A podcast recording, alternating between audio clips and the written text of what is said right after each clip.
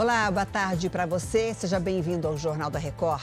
Uma operação contra uma facção criminosa apreende cinco suspeitos em São Paulo e foi aprovado o plano de trabalho da CPMI, que vai investigar os ataques em Brasília.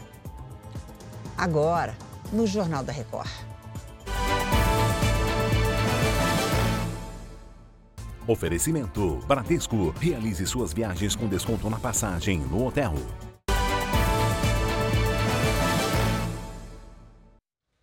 Cinco pessoas foram presas numa operação contra o tráfico de drogas em várias cidades de São Paulo. Os investigados pertencem a uma facção criminosa.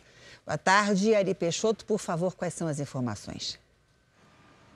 Olá, Janine, boa tarde a você, boa tarde a todos. A polícia busca pelos integrantes da maior organização criminosa do país que atua dentro e fora dos presídios. Uma pessoa foi presa em Jacareí, no Vale do Paraíba, outra em Itaém, no litoral sul do estado, e três aqui na capital paulista. Os policiais também apreenderam dois veículos e drogas. E a polícia busca ainda outras cinco pessoas que são investigadas. Janine. Obrigada, Ari. A gente já volta a conversar.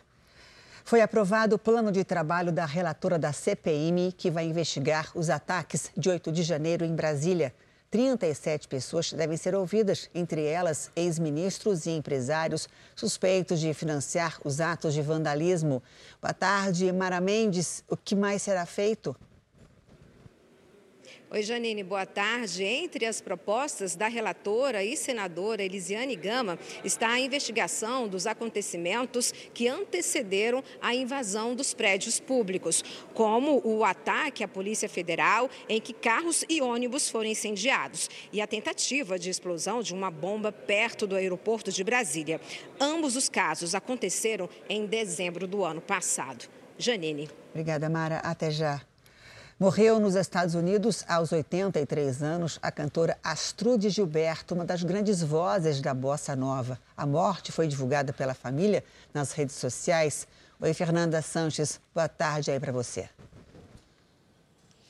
Oi, Janine, boa tarde para você e para todos. A cantora baiana morreu na casa onde morava, na Filadélfia. Astrude foi casada com o também cantor João Gilberto e ficou conhecida mundialmente pela versão em inglês da música Garota de Ipanema, ajudando aí a divulgar a bossa nova em outros países. Ela se tornou a primeira brasileira e a primeira mulher a ganhar o Grammy de Música do Ano nos Estados Unidos em 1965. O corpo da cantora será cremado, Janine.